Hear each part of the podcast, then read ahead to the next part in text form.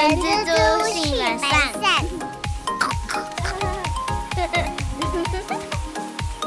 Hello，大家好，我是人蜘蛛的后。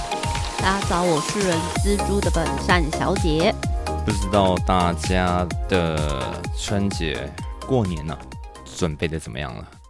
今天我很兴奋呐、因为我的春联总算来了。然后呢，大家如果有兴趣的话，可以在虾皮购物上那个搜寻 JUB JUB，然后你就会看到琳琅满目的插画春联。然后它的插画，它还会写上一些吉祥话，像是龙年行大运，像是好运接龙，还有像是天天龙乖，龙乖是台语吧？感觉起来蛮像的。然后还有像和乐融融啊，我觉得诶这些谐音都还不错。像我自己还有买年年龙发财，就是年年龙发财。我的台语还 OK 吗？会不会大家听不懂？总之呢，我是很喜欢啦。然后单纯的分享，没有业配，就是我觉得好东西就可以拿来跟大家稍微提一下。然后离过年大概还有三个礼拜啦，所以像我跟阿善还没有开始打扫家里，但是最近我觉得应该要差不多要动手了，不然哈压缩到压缩在最后一个礼拜，我觉得是太硬了，会人仰马翻。对我们公司也把那个圣诞节的那些装饰品都撤掉，然后正在换上过年很喜气的那些装饰品们。其中一个我真的觉得蛮浮夸的，那个高度大概跟大家那个电脑比电脑主机再更高，然后一整株是金色的，有点像是发财树的概念，但是它会发光，然后每个叶片的根部会有点像水晶的装饰，就是从那个水晶装饰的部分发出亮光，然后每个树的树叶的最后面还会再加上一颗金元宝，整株金色。没图没真相啦！我觉得阿善你一定要 po 一张照片，然后放在 IG 上。虽然说 我们办了 IG，但是好像没有什么在用。好吧，就从你这一株这个什么这是树是不是过年树是不是发财树，我们就从这个发财树开始 IG 的第一步，好不好？好啦，那我也来，我就把我那个春联抛上来。让大家可以参考参考一下。我是觉得啊，就是过节日就是要气氛啊。你看，像圣诞节，我觉得大家也很积极的在布置家里面。我觉得过年也一定要。虽然说我那一天才跟我阿妈在聊天，就说哦，今嘛过年好像都没有什么气氛了。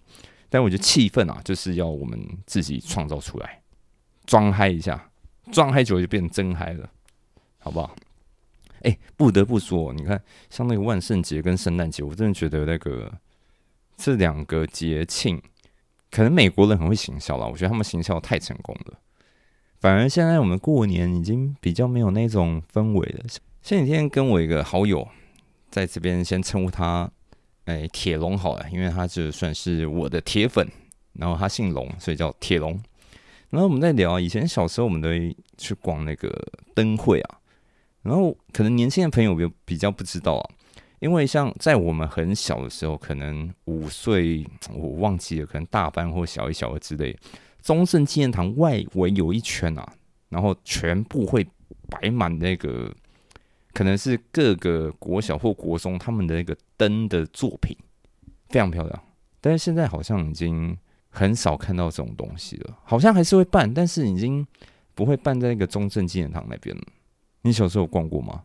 我小时候的时候，的确是在路上啊，或是一些那个商店街，的确真的年味真的很浓啊。或者是你在路上都会听到过年的音乐，然后晚上的时候也会看到很多灯笼，然后还是那种有一些当然是电灯泡的啦，但是有时候偶尔还是可以看到，就是。小朋友拿着灯笼，然后里面是蜡烛的那一种。没有诶、我们小时候里面就是灯泡诶、然后那电池吃好凶的，因为那个每一年，呃，就每一年到那个时候，就以前的小朋友真的会提灯笼出去。你说蜡烛那一种，我好像有，我忘记我们拿过，但印象中应该不没有，因为小朋友拿有火的东西，我觉得还是有点危险。但是现在，我觉得那像那种元宵节，我觉得已经很少看到有小朋友会提着灯笼这样出去。然后像那个那天我在跟铁龙在聊，然后端午节的时候你会挂香包吗？还你不知道有这东西？学校会做香包，在我们小的时候。我们不会做，但是我们就是会挂香包。但扯远了啊，其实没有要聊到端午节那么远。就是说，我们现在过年啊，过年过节那个气氛变比较淡了啦。而且加上有一点，我觉得是致命伤。现在不能随意乱放鞭炮。以前真的过年就是可能除夕、初一、初二，这天天都在放。但是我觉得有好有坏啊，因为其实乱放炮其实蛮危险的。对，你看现在都是有那个合法的区域，可能在河。河堤边还是哪里？那个政府会规范出来。真的是小时候我跟弟弟还有一些朋友的回忆。我们曾经就是在过年的时候放鞭炮，然后放到有邻居报警，然后真的警察就开着警车出来要追我们。没事啦，我也有过。好了，那个就是我们年代了，就两个两个。阿姨跟啊，不是一个阿姨跟一个大叔来聊天，好吧？今天我们要延续上周的主题，那这边有请阿善。我们上一次其实比较偏向说，是说如果今天我们自己想要成为派遣劳工的话，要注意什么事情？那我们今天这一集呢，想要跟大家分享，诶，今天反过来了，如果今天我是公司行号，那我有人力上的需求，我如果想要聘雇呃派遣的员工的话，那我们要注意什么事情呢？等于说，我们这一周是用企业的角度来看派遣这件事。那我们今天要从企业的角度来看派遣这件事情。那所以，我们第一题啊，公司使用派遣劳工应该要注意什么事情呢？其实，我觉得我们用最简单的。角度来切入讲这件事的话呢，其实大家就只要记得，其实派遣劳工跟我们一般的员工在绝大部分的情况之下，我们受到的法律保障其实蛮像的。你只要记得，就是他实际上的雇主是派遣公司，最大的不同是在这边。那阿善，我有时候会听到人员转挂，那这个人员转挂到底是什么意思啊？这个呢，这一题马上就到我们今天其中一个重头戏啊！到底什么是人员转挂呢？其实这个在劳基法里面呢，已经在前几年有被特别修订，成为禁止转挂，这个是明文规定了。这个是因为过往实务上有时候会遇到这样的情况。所以劳基法，我们先讲它原本劳基法里面的写法好了。它写的是说，规定要派单位不能在派遣单位与派遣劳工签订劳动契约之前，有事先面试或者是指定派遣劳工的行为。这个听起来好像比较没有那么直观，但是这用最简单方式去理解它的话，就是其实。你不能绕过这个派遣公司，自己就先指定了说：“哎，我要那个员工，或是我根本就先面试、面谈了那位员工。”因为这样实际上你不觉得很怪吗？就是如果我今天直接面试了一个人，那为什么我不成为他的雇主，我却要第三方的派遣员工让他来为我提供劳务呢？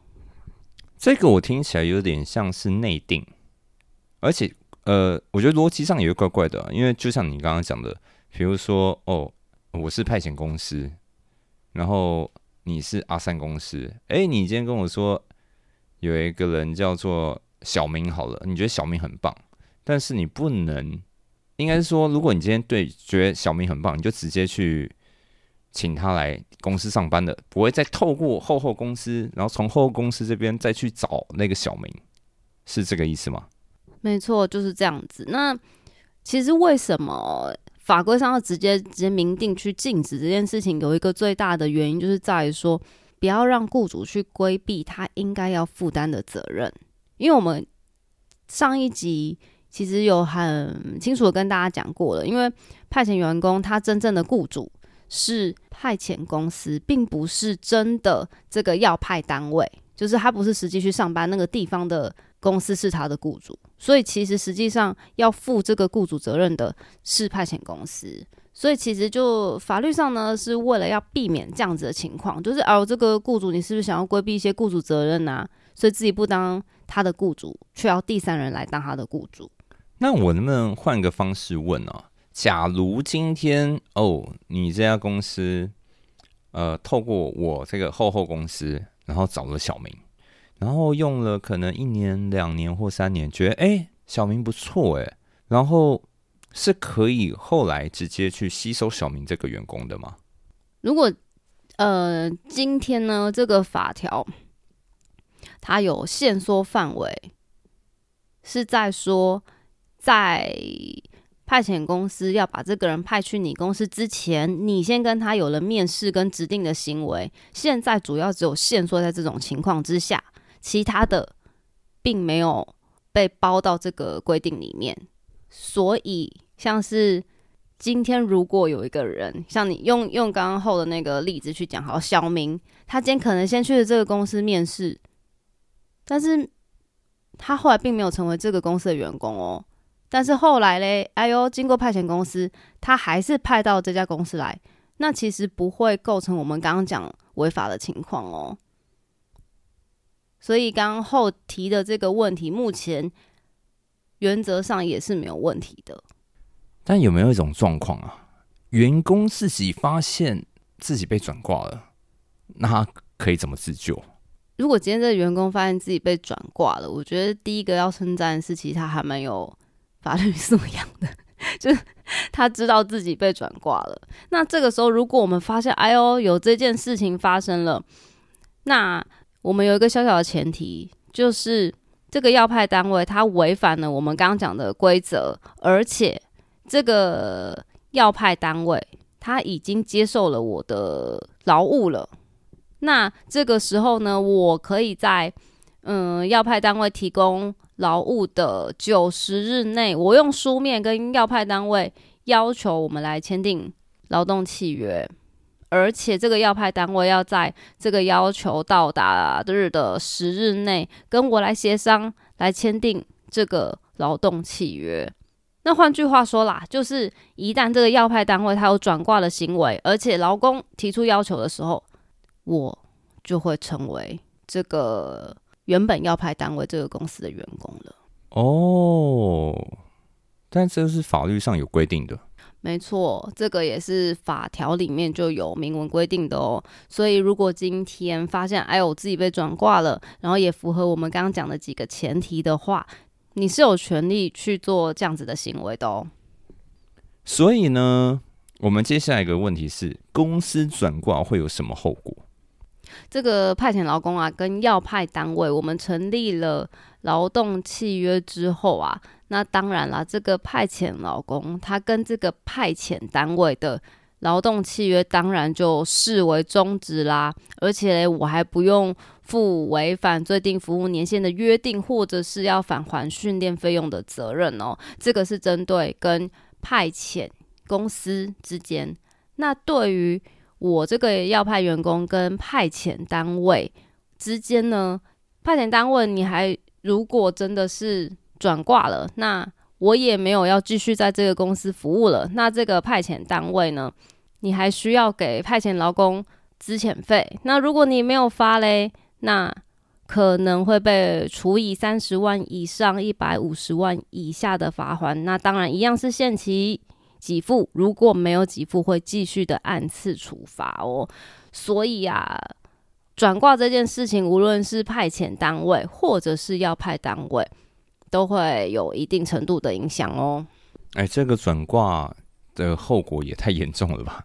好的，讲到这边，我突然想到，这个食物上有时候真的有可能会不小心发生。就是想要举一个知道的例子跟大家做分享，就是嗯，以前有一个公司，那他们是那种大楼，那大楼里面常常会有很多不同的公司行号在里面。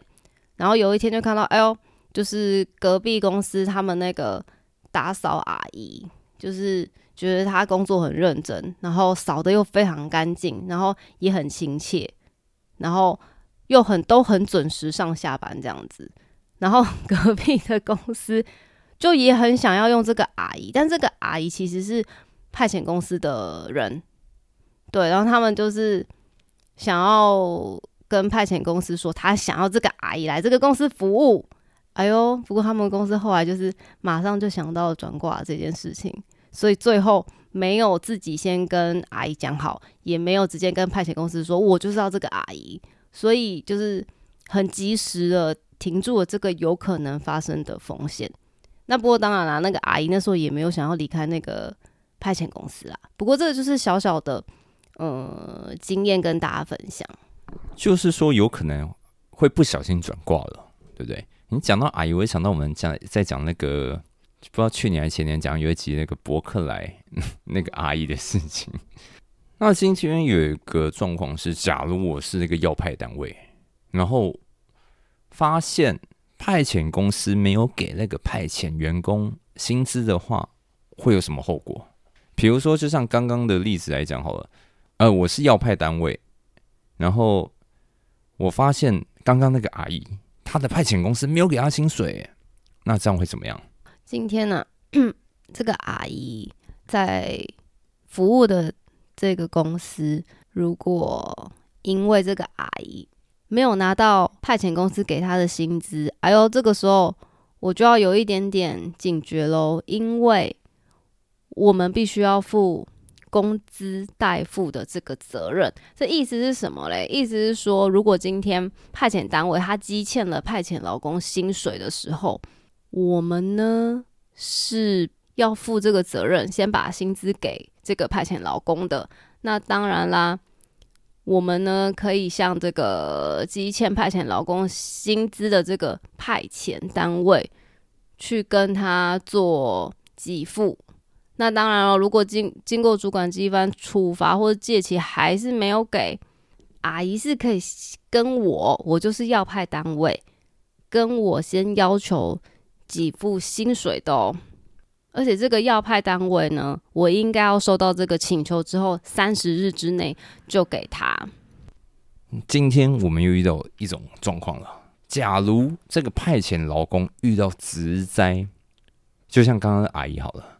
阿姨不小心受伤了，那他到底是要跟派遣单位要求求偿，还是说要跟要派单位求偿？我相信这个是蛮多派遣老公相同可能会困惑的问题。这个我们就会回到我们上一集有讲，你真正的雇主是谁？先去找他，因为派遣老公真正的雇主是派遣公司。所以这个时候呢，你应该要先去找派遣公司去跟他们求偿。这算是派遣这个大项目里面算是非常非常热门的一题啊。没错，那这个时候其实，哎，我们这一集一开宗明义就讲说，哎，呦这一集我们也会用呃公司的这个角度来去看有关于派遣，所以呢。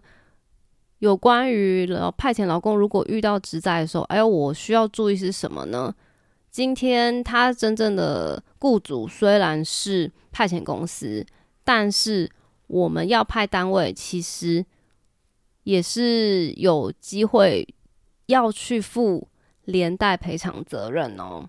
所以真的要非常小心，在保护，嗯，不管是。你一般的职员或者是派遣劳工的职业安全卫生方面，而且其实为了要保障劳工啊，你会避免事业单位会一直把劳务外包，一直外包。那通常外包嘞，就是公司会越来越小嘛。那下游的公司如果财力不足，那如果劳工又受到职灾，没有办法拿到足额的补偿，这个时候劳工就是相对很弱势啊。只有求助无门的情况，那所以啊，所以法规上才会不论转包或是承揽，或是再承揽、再外包、再外包，所有事业单位跟最后承揽的雇主都要连带去付这个职灾补偿的相关的责任啊。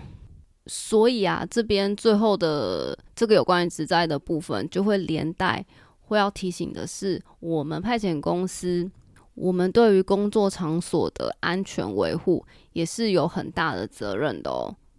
所以挑选适合的合作伙伴，然后也要避免因为其他单位的疏失导致自己也要连带的赔偿，就是我们嗯要派单位跟派遣单位。这些公司们的重要的课题喽。好的，以上就是我们站在企业方这边换个角度来看派遣这件事。那其实如果今天你是派遣相关的人员，听听这一集，哎，或许你也会有不同的收获，因为很多事情都是站在不同的角度会有不同的想法啦。我觉得他今天听听，可能说，嗯，我今天是不是被转挂了？很有可能。好啦，那你就听听看嘛，你也可以分享给你有在当派遣的朋友，让他们了解一下他们自身的一些权益哦。所以今天这一集就先聊到这边啦。那离过年只剩三个礼拜，大家好好安排你们的打扫活动吧。不打扫没关系啊。好啦，那先聊到这边。我是人蜘蛛的后，我是人蜘蛛的本善小姐。我们下周空中见，拜拜。Bye bye.